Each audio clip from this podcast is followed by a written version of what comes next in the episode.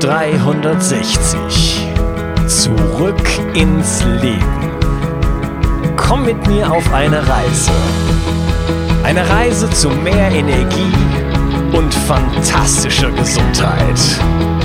Ich möchte dir das Wissen und den Mut vermitteln, den ich gebraucht hätte, als ich ganz unten war. Dabei will ich dir helfen, wieder richtig in deine Energie zu kommen. Zurück ins Leben. Hallo ihr Lieben und herzlich willkommen zu Bio 360 Zurück ins Leben, dem Podcast für mehr Energie für ein erfülltes Leben. Ja, das ist ein mega Mammut-Interview, was ich mit dem äh, Dr. Jens Pohl geführt habe. Und es ist auch mega spannend und detailliert. Und ja, wir sind allen möglichen Fragen zu dem Mitochondrien nachgegangen. Und jetzt kommen wir dazu, ähm, uns den Strategien zuzuwenden, wie wir die Mitochondrien stärken können. Und da gibt es einiges, was wir machen können. Und wenn wir die Mitochondrien stärken, dann stärken wir unsere Gesundheit und ähm, ja, die Energie, die wir produzieren für ein erfülltes Leben. Und am Ende gibt es nochmal einen Riesentipp vom Jens. Also bleib bis zum Ende dabei. Ich freue mich, dass du heute dabei bist und ich wünsche dir viel Spaß bei der heutigen Episode. Okay, welche Strategien, ähm, jetzt zum Abschluss sage ich mal, welche Strategien kann ich anwenden? Ähm, ich nenne mal ein paar Stichwörter, Licht, Laser, Sport, Muskelaufbau, Sauna, Infrarotsauna, Supplements, Kälte, Ketose, Ubiquinol, PQQ. Was, äh, das sind jetzt so Sachen, die mir konkret einfallen. Was äh, sind okay, so ich sag jetzt, klingt gut, wir können jetzt aufhören. nee, also von der Reihenfolge her gibt es mit Sicherheit ein paar Sachen, die auch einfacher sind und welche, die ein bisschen schwieriger sind. Und es ist auch immer für mich die Frage, was will derjenige bezwecken? Also zum Beispiel ein Sportler. Ein Sportler, der seine Leistung boosten will. Das ist was anderes, als wenn du krank bist und möchtest quasi wieder auf deine 90 bis 100 Prozent kommen. Also es ist immer die Frage von, wo ist dein Startpunkt, wo willst du hin? Weil nämlich manche Empfehlungen, die ich einem Sportler geben würde, um seine Performance zu steigern, denjenigen, der mit einer Mitochondriopathie in den Seilen hängt, den letzten Schubs geben würde, ja. Also insofern muss man wirklich ähm, die, die Grundsituation betrachten. Du kannst Klar. im Endeffekt, also wir haben ja eben schon mal äh, angesprochen gehabt, dass du eigentlich nur atmest, um den Sauerstoff in deine Mitochondrien reinzubringen. Das funktioniert der Transport übers Blut. Und ich weiß nicht, ob du dich da so in der, also wirst du dich mit Sicherheit auch auskennen, aber jetzt gerade die Ruderer, die sind ja früher immer ins Hochgebirge oder in, in nach Mexiko, da gibt es ein, ein Höhenplateaus mit Seen. Mhm. Da sind die Ruderer in der Vorbereitung für, also wenn sie sich jetzt nicht Epo gespritzt haben, wie die Radfahrer, aber die sind, um natürlich in eine Sauerstoffarmut zu kommen, sind die auf Hochplateaus und haben dann bei 3000 Meter oben da gerudert. Da bist du relativ schnell kaputt. Aber wenn du da ein paar Wochen lebst, adaptiert sich dein Körper und was macht der Körper? Er bildet mehr rote Blutkörperchen. Und rote Blutkörperchen führen dazu, dass du mehr Sauerstoff transportierst und deine Mitochondrien dann besser ver, äh, versorgt werden. Ja? Mhm. Das heißt also, alles, was deine roten Blutkörperchen-Anzahl in einem normalen Bereich, ich rede jetzt nicht über EPO und es gibt auch irgendwelche ähm, Bereiche, die so stark sind, dass dein Blut wieder zu viskös und weniger flüssig wird, aber in einem normalen Bereich gucken, dass man sein ähm, Erythrozytenanzahl erhöht. Zum Beispiel, indem man Lebensmittel isst, die Eisen haben. Leber ist ja also das, das Idealste. Ich sage ja immer, von der Reihenfolge wäre immer gut, wenn du die Lebensmittel isst. Die nächstbeste Methode sind dann die NEMs und erst die dritte Variante sind dann die Medikamente. Also wenn du dich ordentlich einmal in der Woche e mit sorry, was sind NEMs? Nahrungsergänzungsmittel. Ach so. Also also idealerweise hin und wieder mal auch Innereien essen. Da sind ganz, ganz viele Bausteine auch für deine Mitochondrien drin. Also Herz. Früher gab's Herz geschmort. Isst heute kaum noch jemand.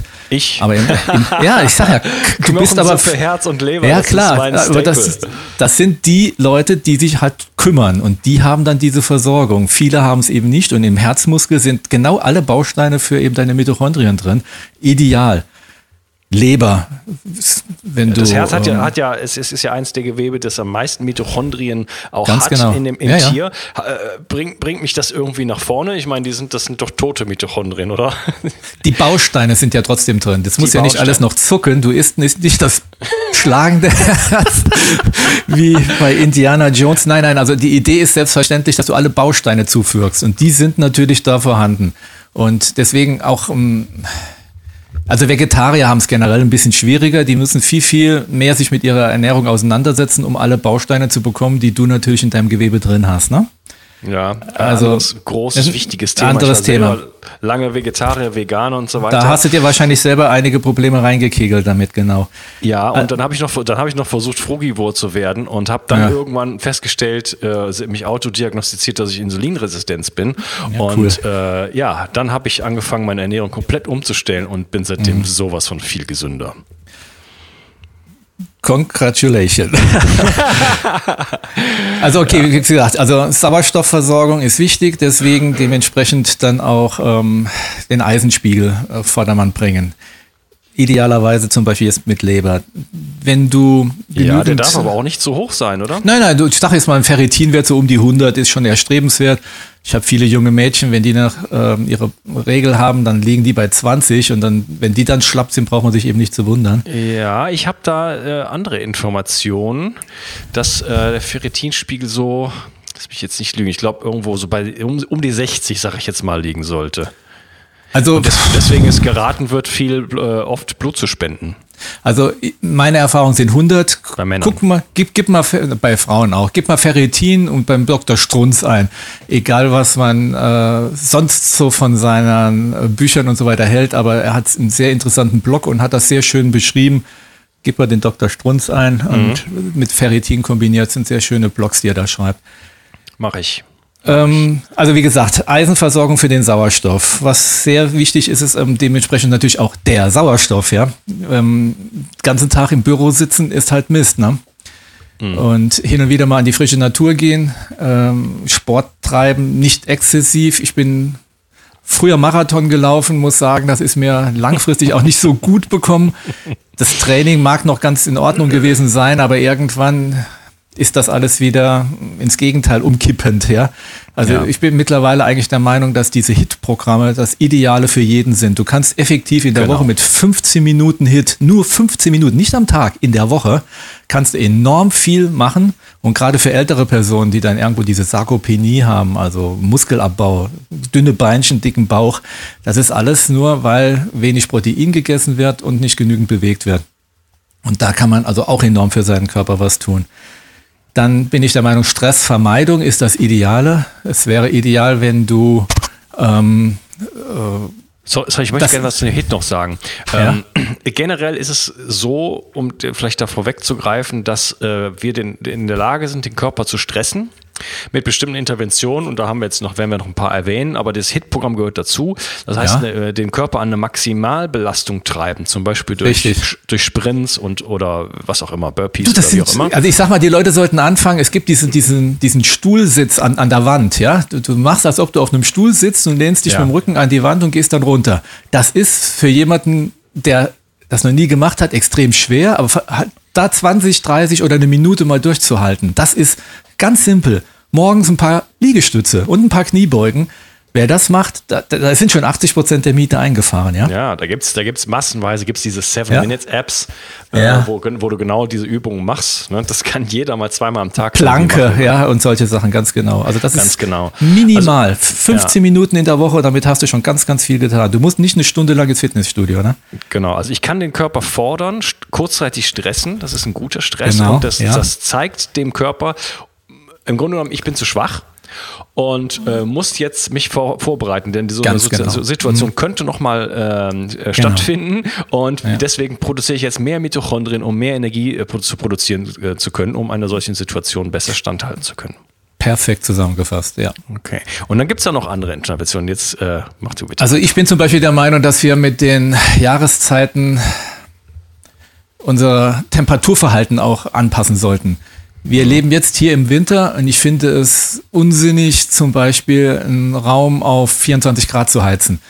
wir leben mittlerweile ja in einer permanenten Sommeratmosphäre und wir haben bei uns im Winter das Schlafzimmerfenster offen. Also wenn es richtig draußen friert, dann ist es wenigstens noch der Rollladen unten. Aber wir haben dann abends Temperaturen manchmal 14 Grad, aber definitiv immer unter 18 und meistens im Bereich von 16 Grad. Du schläfst also in einer anderen Temperatur als im Sommer. Du atmest eine andere Luft ein. Wir haben bei uns im in der Wohnung unsere Raumtemperatur, morgens, wenn wir rauskommen, die Nachtabsenkung runter war, liegt die halt unter 16. Dann fährt die langsam hoch und wir haben sie so eingedeckelt, dass wir mittlerweile auch im Raum im Winter nur 18 Grad haben, außer in einem Raum, wo du den ganzen Tag sitzt, zum Beispiel in, in einem Bürobereich. Ja, da gehe ich dann lieber mittags mal noch mal eine halbe Stunde raus. Aber es ist einfach so, du hast andere Lichtzyklen, an die sind wir adaptiert. Wer also in jetzt Mitteleuropa aufgewachsen ist und von seiner Genetik dann herkommt, da bin ich der Meinung, da müssen wir uns auch ein bisschen dem Winter stellen. Es bringt jetzt nichts, es hier uns vorzugaukeln mit Kunstlicht und äh, künstlicher Temperatur, dass wir das ganze Jahr über hier einen, Sommer haben. Und diese, diese Ruhephasen, die der Körper in der Winterphase dann mitmacht, das ist auch für einen Regenerationsprozess wichtig, auch für die Mitochondrien. Mhm. Äh, Sauerstoff haben wir jetzt, es Licht, ja, das Licht. Ähm, also wir haben ja selbstverständlich auch mal mit LED gearbeitet und ich muss sagen, das LED-Licht ist vielleicht die mit einer der übelsten Erfindungen der letzten Jahre. ja. Also Stromersparnis hat einen, gaukelt einem viel vor, dass man da sich was Gutes tut. Ich denke einfach weniger Licht brauchst auch weniger Strom. Die, die alte Glühbirne im Winter auch meine Kerze sind mit Sicherheit sehr hilfreich. Das ja, Blaulicht. Das feiert jetzt gerade ja wieder Renaissance in Biohacker-Kreisen. Ja, genau. Also ich meine, das muss man sich erstmal besorgen, die Dinger. Ja, und dann ist, ja. sagen wir mal, das Laserlicht oder, oder Infra generell das Infrarotlicht, die, die Atmungskette, die ich eben angesprochen habe, die hat Zytochrome, Chromfarbe. Das sind ähm, Moleküle, die A-farbig sind. Und wenn etwas farbig ist, hat es eine gewisse Absorption von ähm, Wellenlängen. Sonst würde es nicht so erscheinen wie eben die jeweilige Farbe. Das braune Fett zum Beispiel ist deswegen braun, weil es sehr mitochondrienreich ist, ja. Und ähm, das heißt, Mitochondrien haben eine gewisse Farbe und diese Farbmoleküle, die in den Mitochondrien drin sitzen, die kann man mit Infrarotlicht anregen. Und da musst du jetzt nicht unbedingt nur den Laser haben, da reicht mit hoher Wahrscheinlichkeit schon positiv äh, die, die Glühlampe am Schreibtisch. Und eine Stufe weiter dann die Infrarotsauna. Ähm, die Infrarot-A-Strahlung. A C? A. Die A-Strahlung ist die nicht so stark temper temperaturtragende Strahlung. Also der, der sichtbare Bereich geht so bis 680, je nachdem. Und sagen wir mal, dies, das Infrarotlicht, über das wir reden, ist in dem unteren 800ern, also so 700 bis 800. Man muss es jetzt gar nicht sich auf die Wellenlänge einschießen. Wenn du mit einer Wärmelampe arbeitest, hat die ja sowieso von Rot bis, ja, also von 600 mhm. bis hoch in den Infrarotbereich. Aber es ist der A-Bereich. Und ja, die, ich habe hab selber Laser, eine Sauna und das ist fern. fern äh, ja, das kommt drauf an, was du haben willst. Du musst ja gucken, wenn du eine Sauna hast, willst du ja die Wärme, ja. Und das A ist eben nicht die Wärme, also das hat einen geringeren Wärmeinput, aber eine höhere Eindringtiefe, mit der du die Zellen reg äh, regenerieren kannst.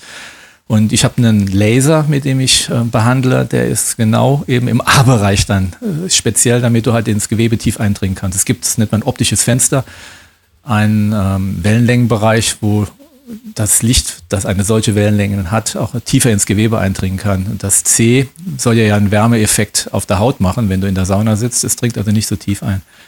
Wenn du mit okay. einer Breitbandbirne arbeitest, mhm. ja, dann hast du das Problem nicht, dann hast du alles drin. Okay. Äh, wie sieht es denn mit Sonnenlicht aus? Das hat er auch Infrarotstrahlung. Sonnenlicht hat alles. es, es Sonnenlicht hat Gammastrahlen und Radiostrahlen. Also in, in, insofern deckt es natürlich alles ab. Du kannst dich bei, beim Sonnenlicht, dadurch, dass du natürlich alles bekommst, kannst du dich auch ähm, mit den ausgleichenden oder dämpfenden Wellenlängen dann natürlich dann ähm, negativ beeinflussen. Also wenn du jetzt nur den Wärmeeffekt haben willst und willst dich eine Viertelstunde da reinsetzen, hast du im Sonnenlicht natürlich auch den, den UV-Bereich. Das ist ein komplett anderes Ziel, das du hast, wenn du dich in die Sonne setzt. Also Sonne ist wesentlich mehr als jetzt nur äh, Infrarot, Wärme und Mitochondrien andrehen. Und deswegen kannst mhm. du das wirklich nicht miteinander gleichen, vergleichen. Also Therapie ist was anderes, als jetzt im Tageslicht dich zu exponieren. Mhm, okay. Über Melatoninausschüttung, Serotonin und was weiß ich, was dazu ja, gehört. Okay. Farbe ja, das, und so weiter. Ja. Das ist nochmal ein riesen anderes Thema. Ähm, also Sonne ist immer besser als künstlich, ist keine Frage. Aber wir reden jetzt ja speziell über, wie kann ich die Mitochondrien genau. ähm, bisschen pushen. Und das tust du jetzt nicht so in der Badehose am Strand. Da gibt es andere Gründe, warum man das macht, ja. Also Infrarotsauna ist eine Möglichkeit ähm, mit ähm, Nahwellen. Strahlen ja. sozusagen, am besten äh, die Voll Vollspek ich kann kein Deutsch mehr. Vollspektrumstrahler genau. besorgen. Die sind ein bisschen teurer leider, aber äh, letzten Endes äh, sich eine, so eine Sauna zu, zu, leisten, das ist so teuer, ist es nicht. Ich glaube, da ist man, man bei 2000 Euro oder so. Ja, so gibt es manchmal auch günstiger, je nachdem. Aber wie gesagt, du kannst dir im Prinzip auch einen Infrarot-A-Strahl an die Wand hängen. Die Dinger gibt es ja auch, ja. Oder du kaufst ja einfach so eine, eine ja, Wärmelampe. Ja, kurz, das würde mich immer interessieren, weil die gibt es ja auch so als Wärmestrahler. Äh, jo, genau. Die kann man ja vom, so im, aus dem Industriebereich oder so für genau. eine Halle und so weiter. Ja. Es hat das dieselbe Wirkung. Es kommt drauf an. Also viele davon sind ja jetzt wieder auf Wärmestrahlen. Also ich würde sagen, was, was toll ist, sind diese, diese hm, Reptilienlampen, ne? Also da zum Beispiel, das finde ich ganz mhm. gut. Die haben also ein Spektrum, das geht vom Sichtbaren bis in den Infrarotbereich hinein und sind alles viel billiger. Also eine Sauna ist, sagen wir auch eine Wohlfühloase, aber es geht günstigere Methoden, wenn du aber auf den Infrarot-A-Bereich, es kommt drauf an, was das zertifiziert ist, ne? Mhm. Also da könnte ich mir so eine Lampe über meinen Schreibtisch hängen und tue gleich was für meine Mitochondrien.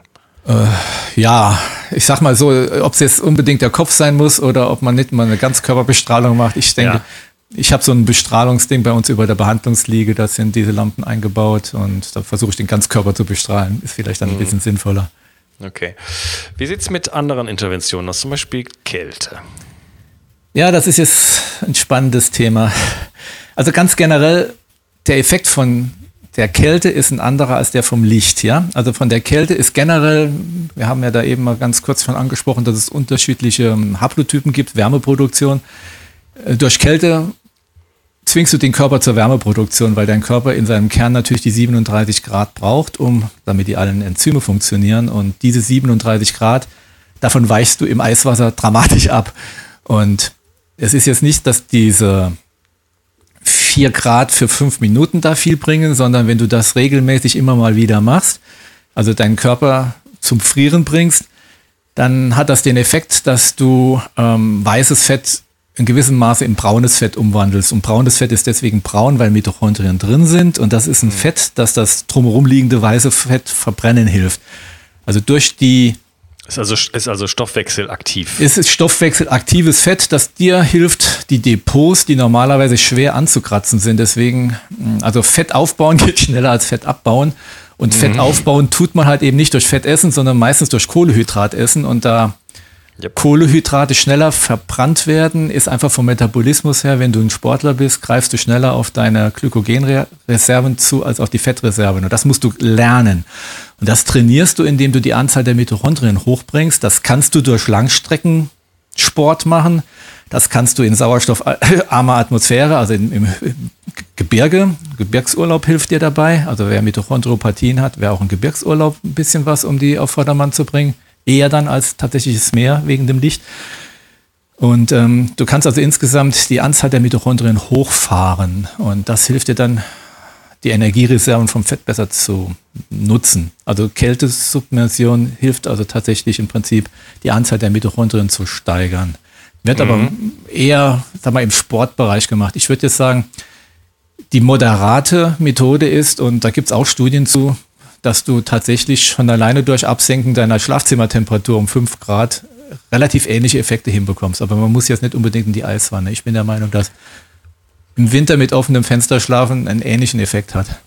Ja, ja, das ist ja ein Biohacker-Podcast und äh, Kälte ist ja ein Riesending jetzt gerade. Ja, klar. Und mhm. äh, ich zum Beispiel dusche ausschließlich kalt. Ja. Und äh, das in Verbindung mit anderen Interventionen äh, ja, bringt, bringt Also es ist mit Sicherheit gut, es ist nicht für jeden was. Ich muss persönlich sagen, ich hasse kalte Duschen und ich bin der Meinung, dass das, also mir reicht das Schlafen bei kalter Temperatur effektiv und ja. man sieht es ja an seinem eigenen Körper, ob es einem gut tut oder nicht. Ne? Ja, genau. Ähm, wie sieht es mit äh, anderen Interventionen aus, wie zum Beispiel der Ketogenernährung? Also ketogene Ernährung halte ich jetzt ganz offen gesprochen für unnatürlich. Ja, ich habe mhm. auch eine Menge Patienten, die mit ketogener Ernährung sich ziemlich an die Wand gefahren haben. Das ist jetzt echt meine persönliche Meinung und mhm. meine persönliche Erfahrung. Äh, die ketogene Ernährung ist für mich eine, eine Sonderernährung, die halte ich nicht für die perfekte Ernährung für einen Sportler. Ich halte sie nicht für den ich sage jetzt mal, den Normalbürger für die richtige Ernährung, also wie gesagt, meine Meinung, ja, mhm. für, die, für die Ernährung mehr du langfristig irgendwie dir einen, einen Vorteil erarbeitest. Ich bin der Meinung, dass die ketogene Ernährung ihren Stellenwert hat. Sie ist kurzfristig zum Beispiel perfekt bei einer Gewichtsreduktion, wenn du adipös bist und damit den Körper zwingen kannst, an die Fettreserven ranzugehen, weil du ihm schlichtweg die Kohlenhydrate, die er viel schneller nutzen will, verweigerst. Da muss er sich was anderes suchen. Aber ich habe auch schon oft gesehen, dass Leute, die eine ketogene Ernährung machen, in katabole Zustände reinkommen. Und katabol heißt, dass du deine Muskeln angreifst. Und die Reihenfolge der Energienutzung ist, als erstes will der Körper, weil es schnell geht, die Kohlenhydrate verwenden. Und dann als zweites geht er tatsächlich schneller an die Muskeln als ans Fett. Ist und das, wenn du, das, ja, da das ist ganz also, wenn du Leute hast, die in eine ketogene Ernährung kommen und die dann ganz oft über Mundgeruch klagen, dann ist das nicht das Aceton, was immer behauptet wird, das ist Katabol. Das sind Schwefelgerüche. Du atmest quasi katabole Moleküle aus durch den Muskelabbau. Das kannst du nur vermeiden, wenn du parallel A, die Eiweißzufuhr erhöhst und B, entsprechendes Sportprogramm machst, um die Muskeln zu schützen. Also jemand, der nicht ja. ordentlich trainiert, das ist meine persönliche Erfahrung, wenn du nicht ordentlich trainierst, dich nicht überanspruchst und nicht genügend Eiweiße zu dir nimmst. Und dann bist du schon eher im Bereich 1,5 Gramm oder so. Ja, du musst ja auch die Energie, die du durch die Kohlenhydrate nicht mehr bekommst, musst du ja ergänzen sehr dafür oft. habe ich ja die Fette, dafür habe ich ja die ja. Fette. Und, da, da, da, oh, das ist aber jetzt ein Rabbit Hole. Da könnten wir jetzt äh, lange drüber Na, okay, reden. Also da habe ich, ganz, hab ich, da hab ich ganz andere Informationen. Erfahrung, Erfahrung ist Erfahrung. Ich sehe nur, dass viele Leute dann mhm. wieder ihre Darmprobleme haben. Du kannst mit Fett auch irgendwann deine Darmprobleme haben, weil du dein Mikrobiom sehr einseitig fütterst. Ne? Also wie gesagt, jeder hat also seine Erfahrung. Ich arbeite mit ja, Patienten. ich bin kein Sport, ich bin kein Sportlehrer, ich bin kein Sporttrainer. Ich, ich habe Patienten und da gibt es wenige Zustände, wo ich sage, Ketogen ist hilfreich. Ja, es wird ja viel auch, also man muss ja auch sehen, wie die ketogene Diät äh, umgesetzt wird. Also wenn ich jetzt nur Fett esse und, und, und Proteine, ist das wahrscheinlich auch nicht das Wahre. Also bei, ich mache das. Ähm, Nein, du, du sagst per Definition unter 20 Gramm Kohlehydrat pro Tag. Ja, aber manche sagen 60. Das ist verdammt einseitig und so viel Grünzeugs kannst du gar nicht mampfen. Also ich esse enorme Mengen von, von Grünzeug ja. und Gemüse. Und ähm, ja, da habe ich eine gute, eine gute Balance. Ja, also mir geht's, mir geht's damit prächtig. Und, es mag ähm, Einzelfälle geben, aber ich sehe sie also von der Häufung her eher weniger. Mhm. Okay. Also Kohle, wir sind völlig einig, wenn wir sagen, eine eher Low Carb, ja.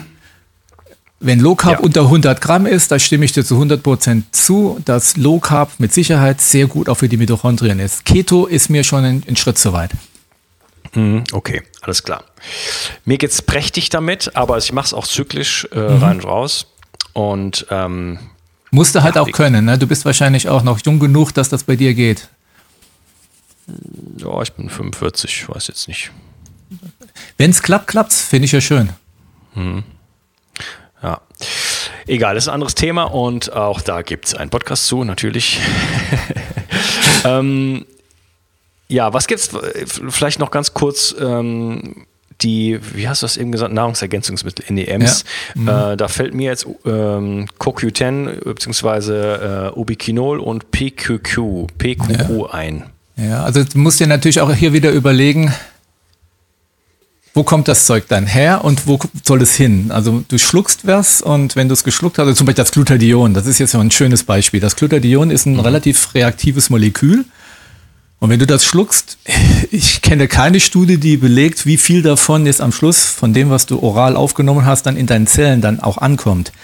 Es gibt einfachere Methoden und meiner Ansicht nach auch kostengünstigere, indem du die Bausteine für das Glutathion, das Cystein und Glutamin und solche Sachen, indem du einfach die Bausteine nimmst, die viel, viel simpler aufgenommen sind, die viel preiswerter sind und die dann in der Zelle als Baustein vorliegen, dass dann die Mitochondrien quasi ihre Moleküle selber aufbauen können. Das Glutathion Ja. wird ja auch permanent, permanent aufgebaut und recycelt. Also ich bin der Meinung, dass viele von diesen relativ teuren Supplementen nicht unbedingt dort landen und in der Menge, also stell dir einfach nochmal vor, ne, diese 70 Kilogramm ATP am Tag.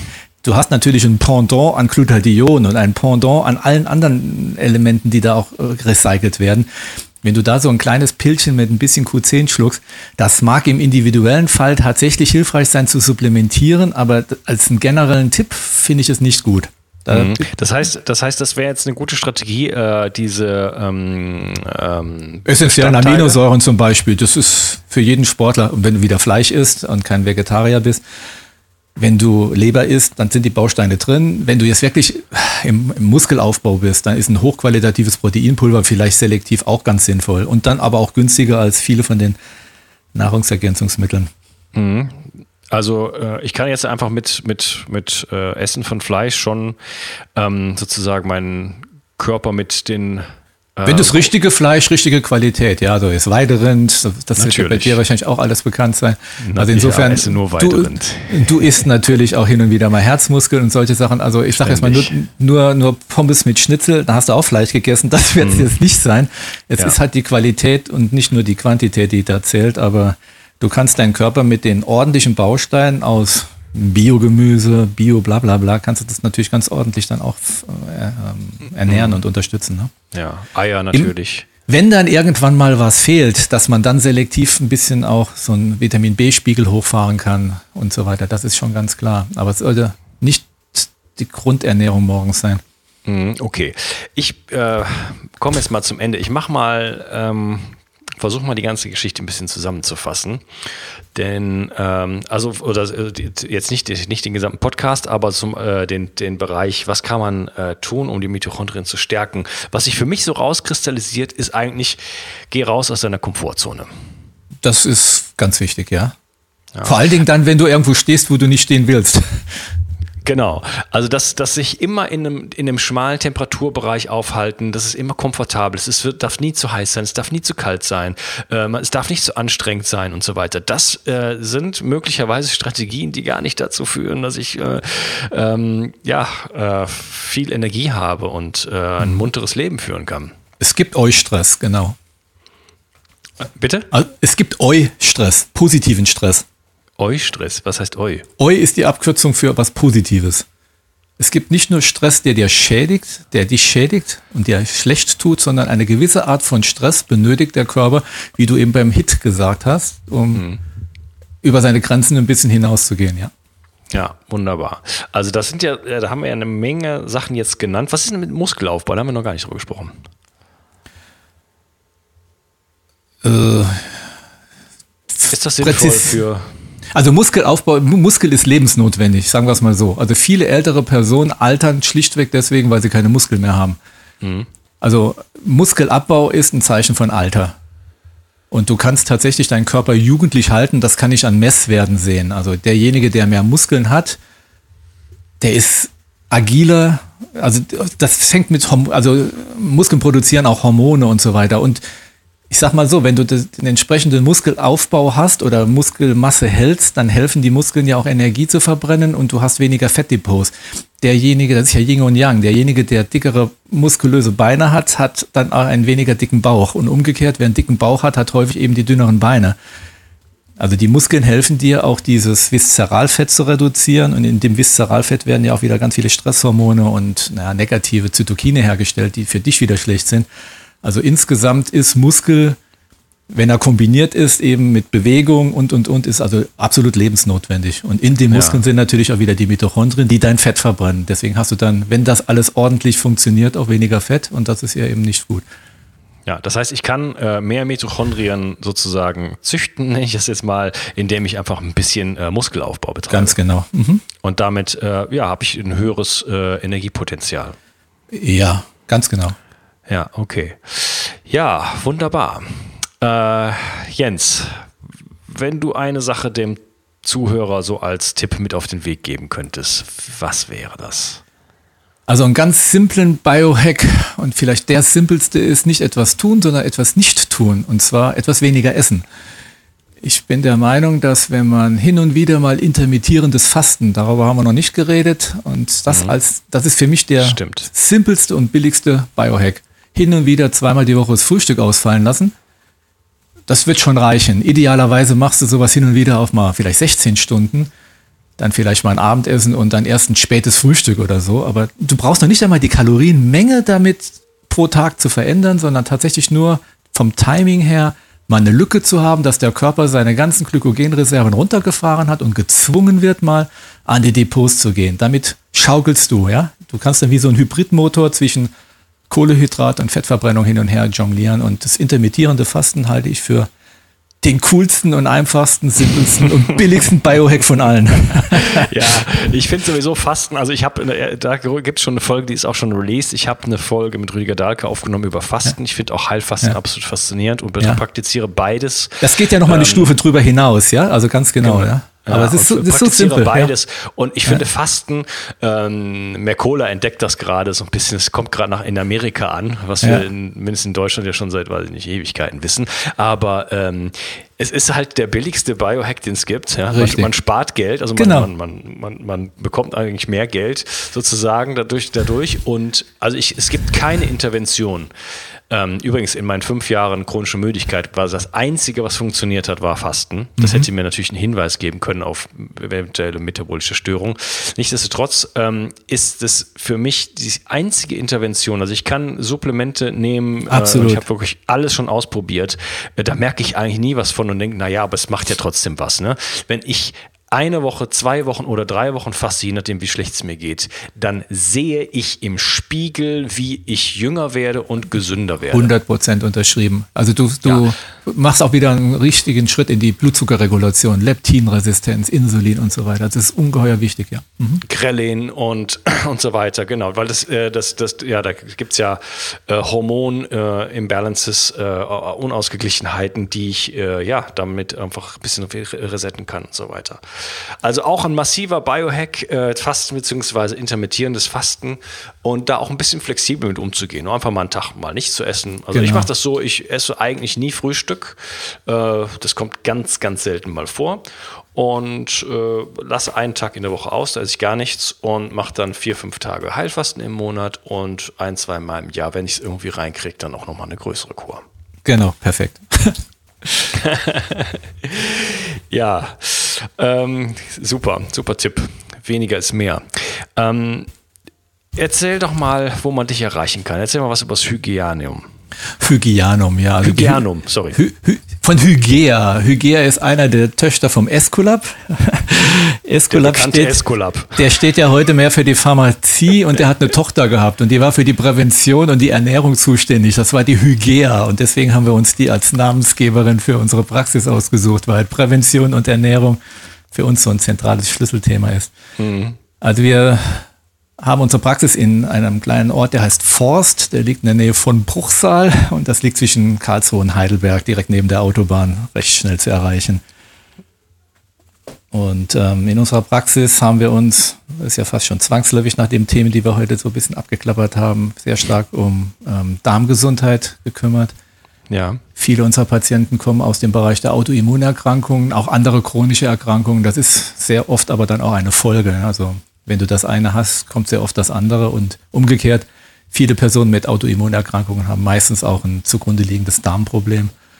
Und das muss man dann meistens konzertiert angehen. Es hilft also jetzt nichts da, ich weiß nicht, bei einer Hashimoto oder rheumatoiden Arthritis, nur ganz selektiv dann das Problem, das du da vielleicht jetzt offensichtlich siehst, anzugehen, weil damit die Ursachenbeseitigung eben nicht angehst. Und ganz, ganz oft muss man da auch ähm, den Darm berücksichtigen. Das ist ein ganz zentrales Schlüsselorgan wirkt sich dann natürlich über die verschiedenen Hormonachsen auf die Nebenniere, auf ja, die Leber und so weiter aus. Und das ist so krass, im Großen und Ganzen das Gebiet, in dem wir uns da so bewegen. Okay. Und wo unsere Patienten ah, herkommen. Ja, also ihr beschäftigt euch viel mit chronischen Krankheiten, richtig? Ganz, ganz genau. Mhm, wunderbar. Ja, ähm, fand ich einen unglaublich informativen und klasse Podcast mit dir. Du bist ja wirklich ein Quell der Information, das kann man ja nicht anders sagen. Jetzt haben wir das Ganze etwas überreizt. Ich hoffe, dass deine Zuhörer da jetzt nicht die Geduld verlieren. Ja, ist okay. Ich mache da zwei Episoden draus. ja, äh, nee, aber es ist ein, ist ein super wichtiges Thema und ähm, ja, ich bin sehr dankbar. Ich glaube, wir haben da viele Sachen geklärt und die Bedeutung von diesem Thema einfach mal so ein bisschen ähm, ja, klargestellt. Das Einzige, was wir jetzt nicht angegriffen haben, waren die EMFs. Die sind eben ein bisschen untergekommen. Da kann ich dir vielleicht nur noch ganz kurz ein Stichwort geben, dann kannst du selber googeln und deine Zuhörer dann auch den Einfluss von den elektromagnetischen äh, Frequenzen auf ähm, die Mitochondrien. Das ist ein Effekt, der über ja. diese Voltage-Gated Channels, also kalt, das sind ähm, spannungsabhängige Calciumkanäle geht. Und ja. da gibt es tolle YouTube-Channels zu und mhm. ähm, auch Martin Beiträge Paul. vom, von Martin Paul und zusammen auch mit dem Mercola, den du gerade eben erwähnt hast. Also das ist ein Thema, das müssen wir jetzt nicht nochmal dranhängen. Das, ja. äh, ich will es jetzt nicht zerfasern, aber nur ist auch nochmal eine ganz heiße Kiste. Gerade in der Biohack-Szene hast du vielleicht auch schon in anderen äh, Stellen abgefackelt und insofern nur Betrifft. Ja, hab ich betrifft. ich habe gestern und vorgestern äh, einen Podcast mit Bernhard Liebe genau. von Swiss Shield. Ach, hervorragend. Dann hast du genau den Fachmann, brauche ich gar nichts mehr zu, zu sagen. Jedenfalls ganz tolle Beiträge dann auch ähm, im, im, bei YouTube kann man sich mal angucken und ja, betrifft ja, halt über das Kalzium halt auch die, die Mitochondrien, weil die Mitochondrien halt für die Kalziumspiegel auch in den Zellen zuständig sind. Ne? Genau, ich, ich fasse das mal kurz in einem Satz zusammen, äh, damit der Zuhörer jetzt denkt, was, worüber reden die. Ähm, durch, ja, es äh, hat sich ergeben, dass elektromagnetische Felder, also Handystrahlung und so weiter, ähm, die äh, spannungsabhängigen, wie heißt das, spannungsabhängigen ähm, Calciumkanäle. Calciumkanäle, genau äh, beeinflussen und sich dadurch massiv Calcium in den Zellen ablagert und das führt ganz einfach äh, gesagt zu ähm, oxidativem Stress. Mhm und äh, schädigt damit einfach die Mitochondrien. Das heißt, äh, also nochmal runtergebrochen, ähm, Strahlung schädigt die Mitochondrien. Und zwar jetzt nicht ionisierende Strahlung, ganz genau. Hm. Also nicht diese Radioaktivstrahlung. Ja.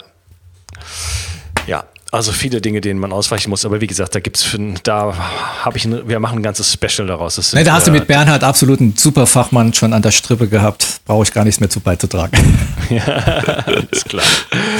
Okay, ähm, es hat mich riesig gefreut und ähm, ja, wir hatten ja eben gesprochen, wir machen nochmal eine Folge über, den, über, über Darmgesundheit. Mhm. Vielleicht auch mal so ein bisschen mehr aus dem ja, ich sage jetzt mal klinischen Alltag aus der, deiner, deiner Erfahrungen her. Das würde mich auch mal so interessieren, weil das ist äh, ja, wie äh, Hippokrates ja schon gesagt hat, die Wiege von Gesundheit und Krankheit. Ja, ganz genau. Schön zusammengefasst. ja, okay. Jens, vielen Dank und äh, wir sprechen uns. Dir auch nochmal vielen Dank für das Interesse an diesem Thema. Tschüss. Okay, ciao. Ja, das war das Interview äh, mit Jens Pohl zu dem Thema Mitochondrien und warum du sie kennen solltest. Ich denke, es ist ähm, sonnenklar geworden, dass wir ein Multi-Organismus sind, der aus ähm, ja, Organellen und ba äh, Bakterien besteht und äh, Viren und äh, Phagen und äh, was weiß ich noch alles. Ähm, wir müssen diese oder wir sollten heutzutage diese Lebensformen kennen und diese unsere Bestandteile kennen, denn äh, wir müssen uns um sie kümmern. Und wir können es uns nicht erlauben, äh, uns permanent, sag ich mal, äh, Situationen auszusetzen oder Bedingungen auszusetzen, die dafür sorgen, dass unsere Mitochondrien äh, erkranken, absterben, geschwächt werden und so weiter, weil uns das einfach nicht weiterbringt, äh, gelinde gesagt. Ich hoffe, du fandst diesen äh, Podcast informativ. Ähm, Wenn es dir gefallen hat, dann kannst du etwas zurückgeben und es ist ganz einfach, geh auf iTunes, auch wenn ich mich wiederhole und hinterlass eine Review und eine Sternebewertung und da hast du dem Jens und mir einen riesen Gefallen getan. Dann kann nämlich eine solche Episode und ein solcher Podcast ein bisschen mehr verbreitet werden und das hilft einfach uns allen am Ende. Äh, ansonsten ja, äh, die Shownotes, die findest du in der Description und auf der, meiner Webseite bio360.de. Da findest du jetzt den aktuellen Artikel, wo ich ja, alle Links und Sachen, die der Jens erwähnt hat, äh, reingeschrieben habe. Äh, guck da auf jeden Fall mal rein und es gibt natürlich auch viele andere Artikel, die ich auch erwähnt habe, über das intermittierende Fasten, äh, ausgewogene Ernährung und so weiter. Bis zur nächsten Woche. Ciao. Bio 360. Zurück ins Leben. Komm mit mir auf eine Reise. Eine Reise zu mehr Energie und fantastischer Gesundheit. Ich möchte dir das Wissen und den Mut vermitteln, den ich gebraucht hätte, als ich ganz unten war. Dabei will ich dir helfen, wieder richtig in deine Energie zu kommen. Zurück ins Leben.